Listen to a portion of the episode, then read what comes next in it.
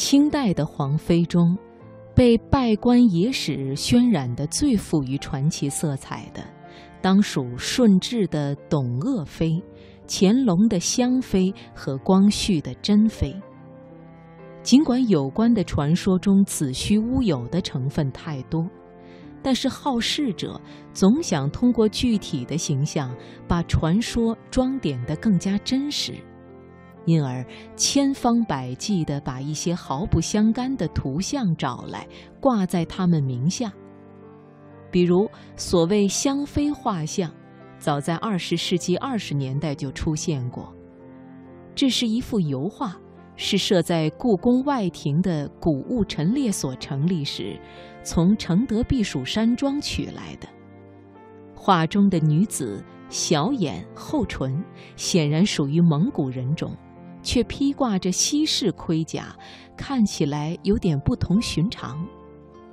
它是一张贴落画，用于室内装饰，并不是清朝皇室所藏的嫔妃影像。但是旧古物陈列却把它定为香妃画像，悬挂在武英殿裕德堂后面。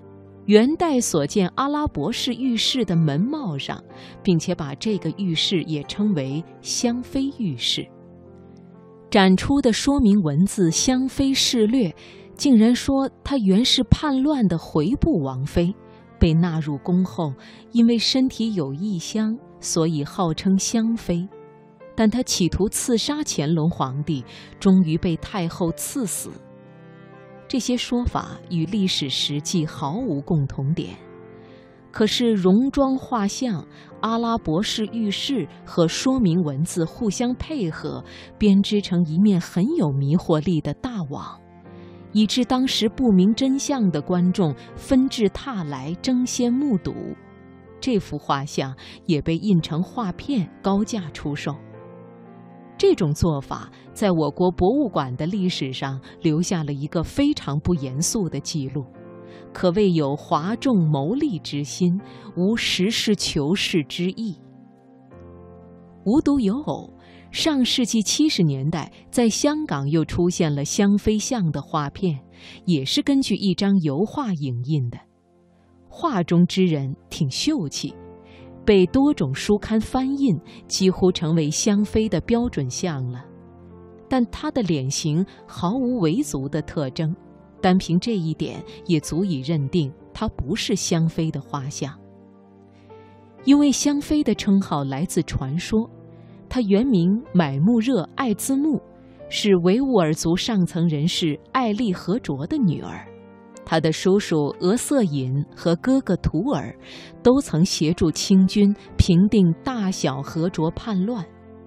香妃入宫后，初封为贵人，乾隆二十六年封为荣嫔，三十三年封为荣妃。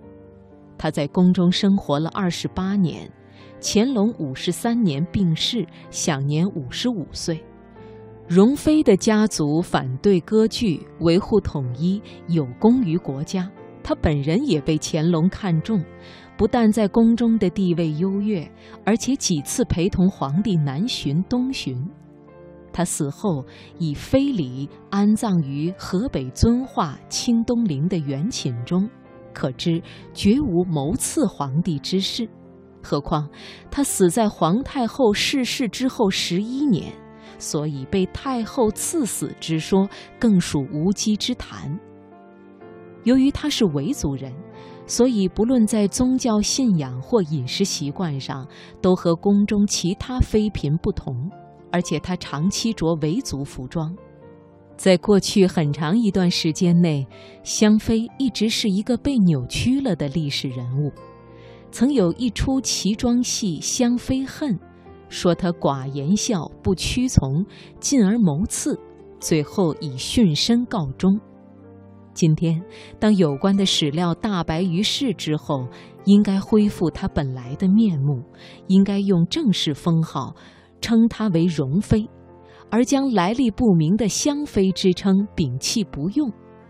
至于这类以讹传讹的画像，更不应任其继续混淆读史者的视听了。